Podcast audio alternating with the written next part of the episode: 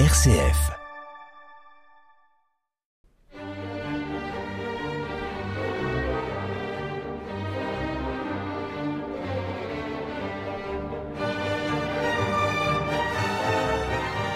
Bonjour et bienvenue sur l'émission Les Pierres racontent.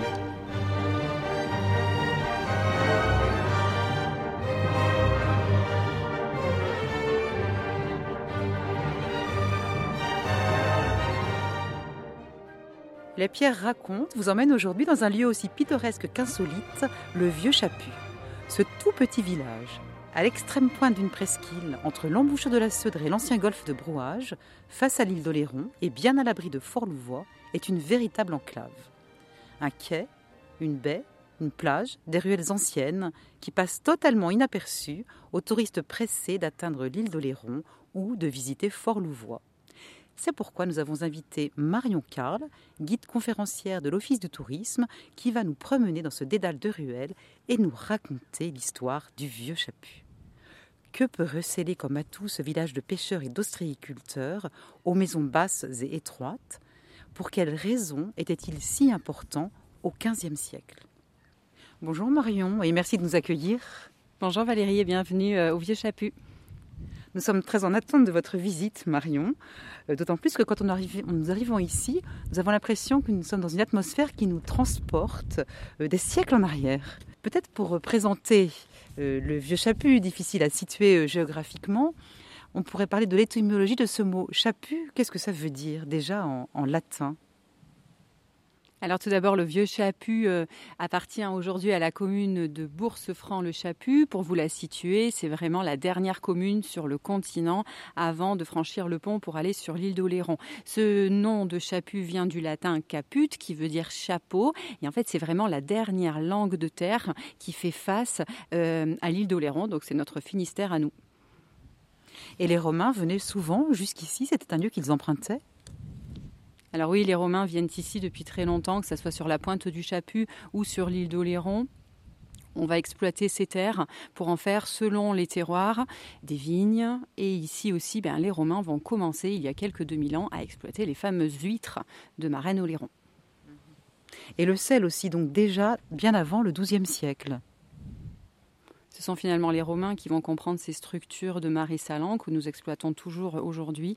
Et donc oui, les Romains vont exploiter ces terres argileuses qui sont tout autour de nous, gorgées d'eau salée, pour en faire les premiers marais salants.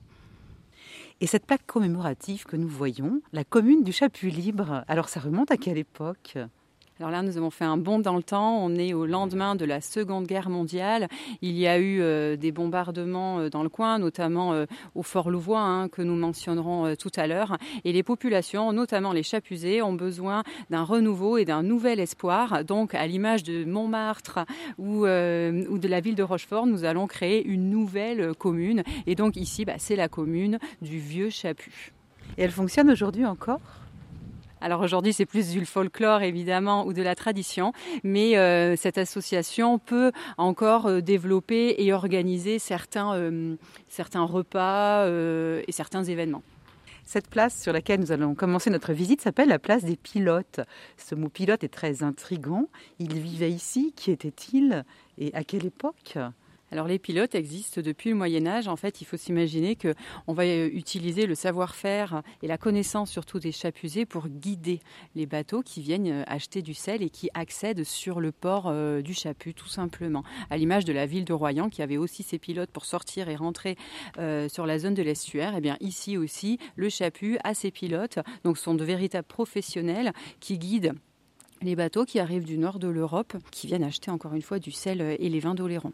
Et comment ça se passe concrètement? Est-ce que les marins, en les, bateaux qui viennent d'Europe du Nord, euh, comment font-ils appel à ces pilotes euh, stationnés ici? C'est presque une obligation d'utiliser un pilote, ils n'ont pas le choix.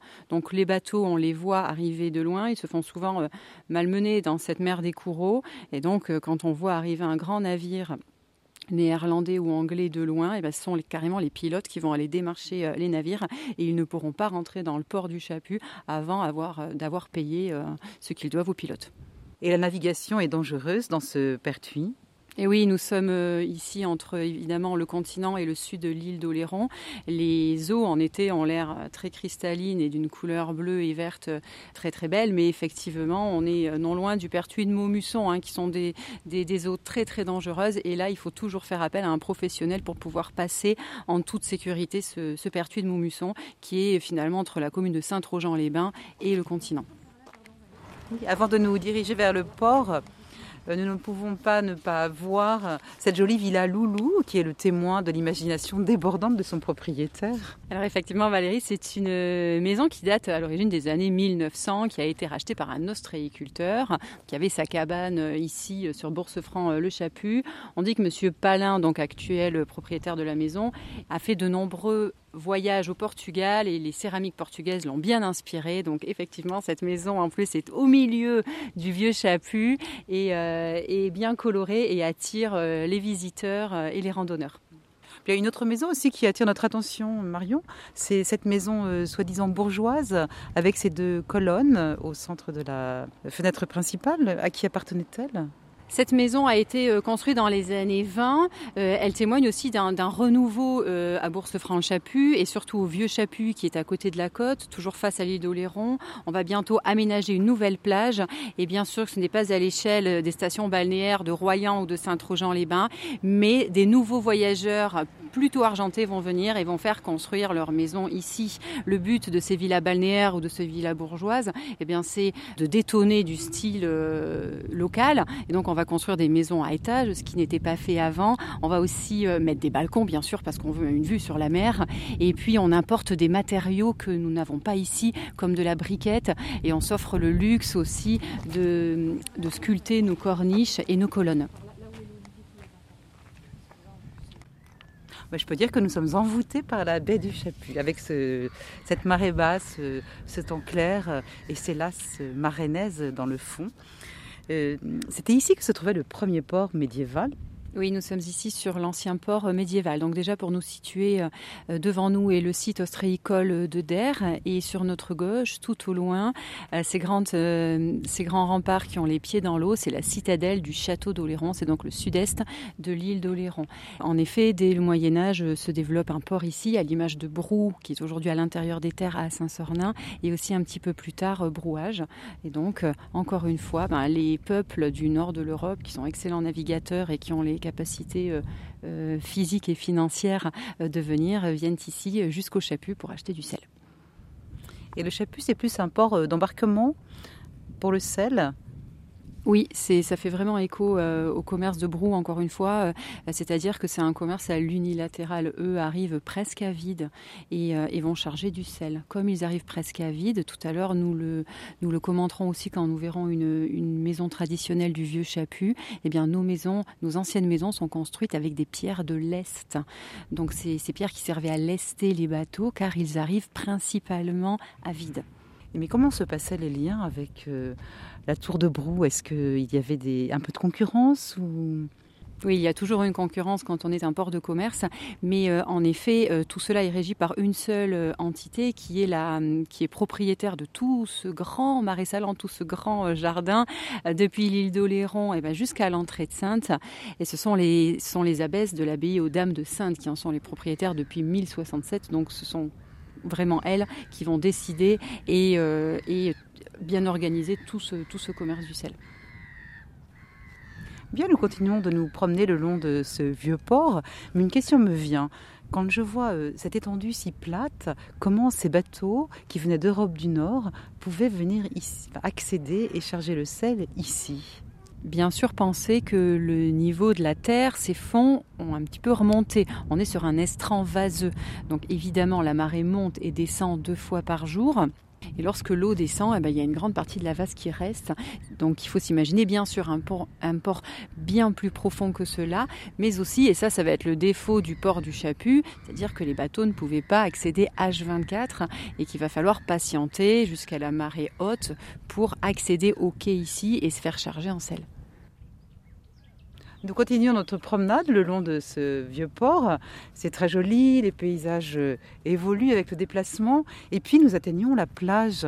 Alors avant d'être une plage, ça a été le second port de commerce une fois que le Fort Louvois a été construit, cet emplacement. Et oui, dès la fin du XVIIe siècle, on crée ce, fameux fort hein, du Chaput, ou qu'on va appeler Fort Louvois, du nom de l'ancien ministre de la guerre euh, de l'époque. Donc nous sommes sous Louis XIV. Euh, et, en effet, bah, la construction de ce port-là va chambouler la vie de Boursefranc-le Chaput. Et, euh, et, donc nous allons aussi créer le nouveau port en face du fort pour une meilleure alimentation des soldats, etc. Quelques bateaux viendront toujours ici accoster chercher du sel ou pas? Vraiment très peu, parce que là, on est déjà à la fin du XVIIe siècle, donc on a un double problème. Ça, ça fait vraiment encore une fois écho à brouage, c'est-à-dire que l'ancien port, ici, devant lequel nous sommes, euh, est en train de s'envaser. Et puis surtout, la fin du XVIIe siècle, on commence notre déclin du sel. Et donc, ces bateaux du nord de l'Europe vont consommer ailleurs, euh, en Espagne et au Portugal principalement. Ah, mais justement, nous croisons Patrick qui s'occupe de l'association des lasses marrainaises. Donc, ce sont ces lasses dont on parlait tout à l'heure euh, que nous voyons euh, dans cette baie du Chaput.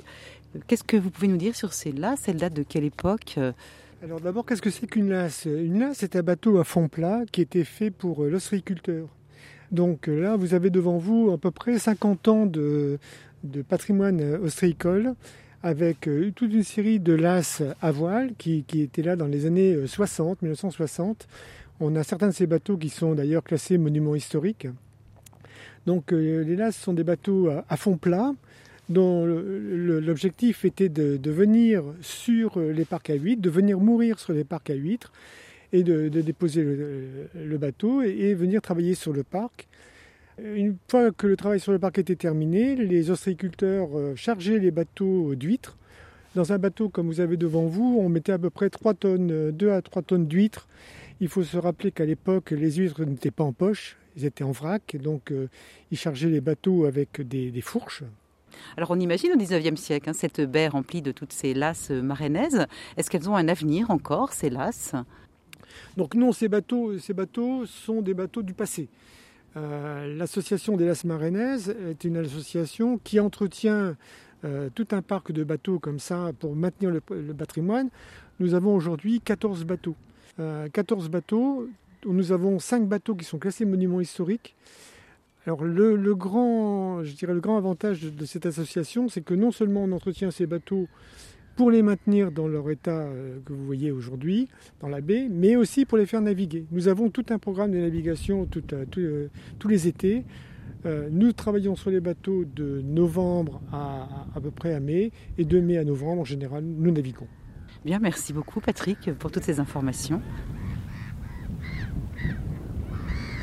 Vous parliez du déclin du sel tout à l'heure, Marion, dès le XVIIe siècle. Alors comment est-ce possible Moi, je pensais que les marchands du Nord, ils avaient encore besoin de sel tant que l'électricité n'avait pas été découverte.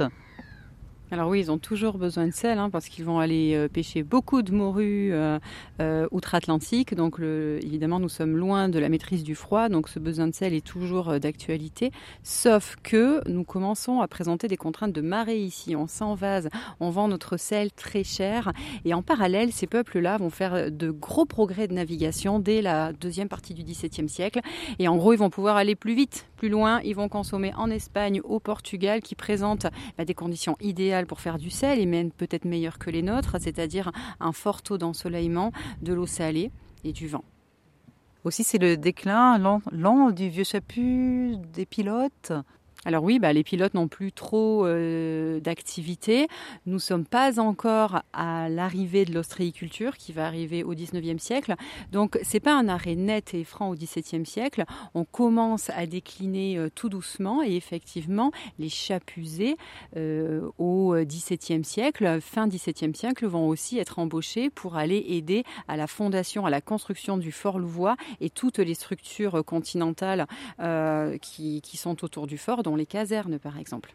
Aussi cette plage sur laquelle euh, nous sommes maintenant, euh, ça c'est une plage qui date euh, du XXe siècle. Ce sont les habitants du Vieux Chaput qui l'ont réalisé eux-mêmes en allant chercher le, sable de l'autre côté du Courreau, enfin sur l'île d'Oléron. C'est un véritable acte de courage finalement parce que dans les années 50, on, ne sait encore que trop peu nager.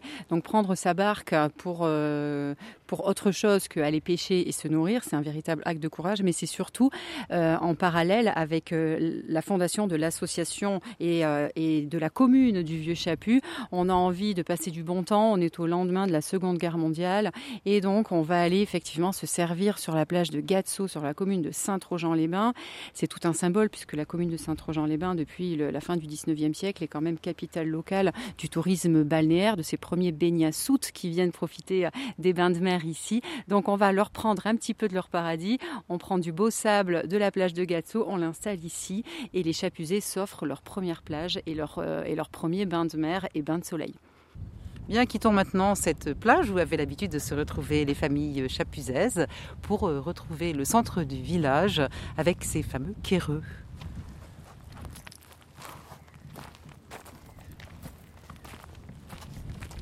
Aquéreux en patois, ça veut dire euh, droit de puisage. Exactement, c'est un droit de puisage commun. Donc euh, le lieu d'habitation et le, lieu de fondation d'une commune va être décidé selon l'eau, hein, bien sûr, et ça c'est depuis l'Antiquité. Donc ici, la nappe phréatique sur le vieux Chaput est plutôt intéressante. Donc on va construire plusieurs puits, maçonner et ensuite construire tout autour des maisons qui font bloc bien souvent autour, donc qui font face au puits, euh, tout simplement aussi pour se protéger du mauvais temps, du vent et de l'humidité. Et ces puits fonctionnent encore aujourd'hui? Alors des puits privés fonctionnent euh, toujours hein, euh, et d'autres euh, qui, appartiennent à la commune font plus office de patrimoine. Donc c'est pour ça qu'on en voit quelques-uns avec des fleurs, des poulies, etc. Et quand on voit aussi des puits sur ces quéreux-là avec des timbres, donc des timbres sont des, des grosses pierres plutôt rectangulaires qu'on a creusées, évidemment il faut s'imaginer que c'était pour abreuver nos animaux. Oui, maintenant c'est le temple protestant qui se dresse devant nous, très surprenant, hein, ce temple du 19e siècle. Euh, puisque c'est un édifice très simple, hein. il, se distingue par son chevet semi-circulaire et puis euh, ce fronton triangulaire au-dessus de la façade avec ce campanile. Euh, la population au 19e siècle était encore protestante, alors ici, oui, toujours euh, protestante, parce que même si le déclin du sel euh, est effectif depuis euh, deux siècles, on va quand même continuer un petit commerce avec ces pays et ces régions du nord de l'Europe. Et donc le protestantisme est toujours, d'actualité ici, sur la pointe du Chaput au 19e, tout comme sur l'île qui est en face, qui est, qui. Et dès le XVIe siècle, la réforme s'est répandue jusqu'ici très rapidement parce que même si c'est un petit peu plus euh, discret que la Grande La Rochelle ou d'autres ports de commerce, ben, on fait quand même du commerce avec des pays protestants. Et donc, si on résume ça d'une façon euh, euh, plutôt simpliste, mais pourtant c'est ce qui va se passer, à force d'échanger des biens, on échange des idées et on va aussi nouer des liens très forts avec ces populations. Donc oui, la réforme arrive très vite sur, sur cette pointe du Chaput. Est-ce qu'au moment de la révocation de l'édit de Nantes, lorsque beaucoup de protestants ont été condamnés soit à se convertir, soit à s'exiler, euh, les habitants du Vieux-Chaput ont été concernés? Les protestants du Vieux Chaput sont, euh, sont concernés. Il y a euh, Madame de Maintenon et Louis XIV qui vont faire plusieurs apparitions ici sur la pointe du Chaput et sur l'île d'Oléron. Donc on est concerné de très très près par cette révocation de l'édit de Nantes. Et donc, bah, comme les autres, ils vont aussi avoir ce double choix, soit de se convertir ou soit de partir. Et lorsqu'ils se rassemblaient, c'était euh, dans des forêts, à l'abri. Et du coup, c'est ce qu'on appelle l'église du désert. On a quelques traces ici ou pas de cette église du désert? Nous, notre église du désert, elle est euh, plus confortable qu'une forêt. Elle est euh, située dans une maison rue de la Pimpelière sur la commune de Bourse-Franc. Et, et c'est là que les protestants vont se réunir en toute clandestinité jusqu'à la construction de ce temple au XIXe siècle. Mais Madame de Maintenon, elle laissera aussi une autre trace, puisque c'est elle qui euh, demandera la construction d'une église catholique à Bourse-Franc, qu'elle appellera d'ailleurs Saint-Louis. Oui, Madame de Maintenon est à l'origine de l'édifice religieux principal de la commune aujourd'hui, c'est-à-dire de l'église. Elle veut se rendre sur euh, l'île d'Oléron, prier une dernière fois avant d'embarquer et elle constate euh, tristement qu'il n'y a pas de lieu de culte catholique. Donc elle va demander à son futur époux, Louis XIV, de construire une église à Bourse-Franc, qu'on va évidemment appeler l'église Saint-Louis, pour lui rendre hommage. Le vieux Chaput a accueilli aussi des personnes de renom, une autre reine comme euh, la reine de Tahiti qui était une amie de Pierre Loti. Elle s'appelle Pomaré 4. Et avant d'aller passer un petit séjour sur l'île d'Oléron, eh bien, elle est hébergée par un chapusé ici, qui était lui-même ami de Pierre Loti. Pierre Loti a fait de nombreux séjours au Vieux Chaput. Oui, il fait de nombreux séjours sur le Vieux Chaput. ce n'est pas que le tremplin pour aller sur l'île d'Oléron, c'est aussi un lien d'amitié avec Émile Gibaud, qui est un pêcheur, navigateur, qui va naviguer aux côtés de Pierre Loti. Ils sont tellement proches que Pierre Loti sera le parrain de son fils. Mais il y a aussi la rue Pierre et Marie Curie, donc je suppose que eux aussi sont venus jusqu'ici.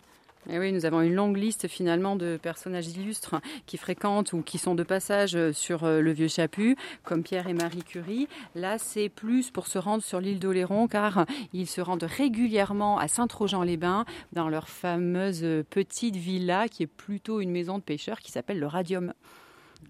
Eh bien, nous poursuivons notre route dans ce charmant dédale de venelles, de ruelles, toutes bordées de pierres de calcaire et puis aussi de végétation un petit peu méridionale. Nous avons quelques belles de nuit, nous avons beaucoup de roses trémières, des lauriers. Et en face de nous aussi quelques bananiers et quelques oliviers qui témoignent de, ce climat euh, extrêmement clément, un peu humide mais clément euh, du vieux Chaput. Eh bien voilà, nous passons devant une maison à double génoise. Donc cette double génoise, ça indiquait le rang social de la personne qui la faisait construire. Il y a tout d'abord un rôle euh, technique. Hein, donc, euh, de son nom génoise, on pense que ce sont des maçons de Gênes qui ont importé ce savoir-faire. Ici, on lutte toujours contre l'humidité. Donc, euh, on peut avoir ces maisons basses. Hein, c'est, le cas de celle qui est en face de nous. Il faut l'imaginer aussi recouverte de chaux, bien sûr. Hein, on ne veut pas de pierre apparente à l'époque. On va aussi se servir d'un trait de goudron, pourquoi pas au pied, pour, pour que l'eau et l'humidité ne rentrent pas trop dans la maison. Et ces fameuses génoises ces fameuses génoises justement. Donc en fait, c'est comme un trait de dentelle, comme des petites vaguelettes entre le mur et la toiture. Ici, cette maison, elle en présente deux la tuile euh, romaine, cette huile cannelle est extrêmement chère à l'époque et donc bah, plus on a de rangées de génoises et plus euh, on est riche tout simplement. Donc le nombre de génoises sur les maisons euh, d'origine, hein, comme celle-ci qui date du XVIIIe siècle, eh c'est un vrai signe distinctif de richesse. Et ces pierres apparentes, ce sont celles dont vous parliez tout à l'heure qui sont constituées de l'est de bateaux oui, quand on habite un, ancien port de commerce, ces, pierres de l'Est euh, sont très faciles à identifier. Hein. Notre pierre de la région ici, c'est une pierre calcaire, donc plutôt blonde. Et donc dès qu'on voit des, murs tachés, comme on dit, c'est-à-dire avec euh, des pierres euh, plutôt rouges, noires, ou en tout cas d'autres couleurs que celles du calcaire, elles viennent très très sûrement des pays du nord de l'Europe et nous ont été amenées par ces bateaux qui viennent nous acheter du sel. Tout nous rappelle ici l'activité euh, économique de cette ville, euh, la rue des pêcheurs, la rue des mousses, la rue de la forge également.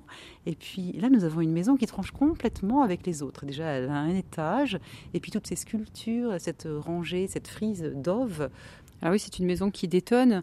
Euh, c'est ça qui est intéressant quand on fait un tour dans le vieux Chaput, c'est finalement il n'y a pas de quartier prédéfini avec des maisons traditionnelles. Euh, ces maisons euh, du 18e, 19e et même 20e siècle en fait, eh bien, sont disséminées un petit peu partout dans le vieux Chaput, au milieu des maisons traditionnelles. Terminons notre visite euh, devant ce panorama magnifique à 180 degrés.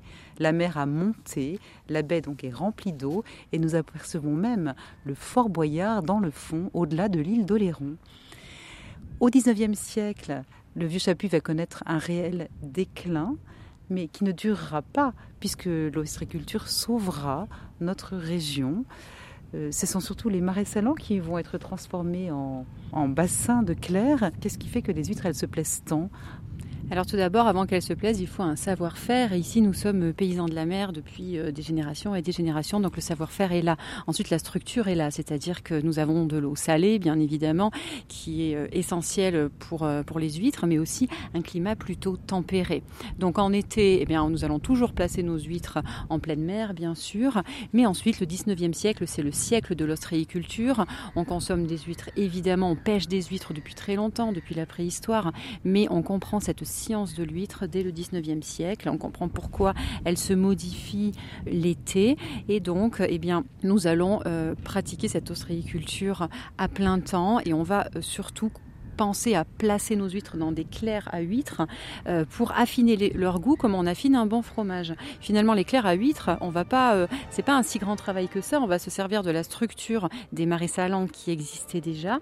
Euh, donc, ce sont ces, grands rectangles d'argile. On va juste les creuser d'une dizaine de centimètres, un petit peu plus, et on place nos huîtres à partir de septembre, octobre pour les mettre en clair. Merci Marion pour cette très jolie promenade dans les ruelles de Vieux Chaput.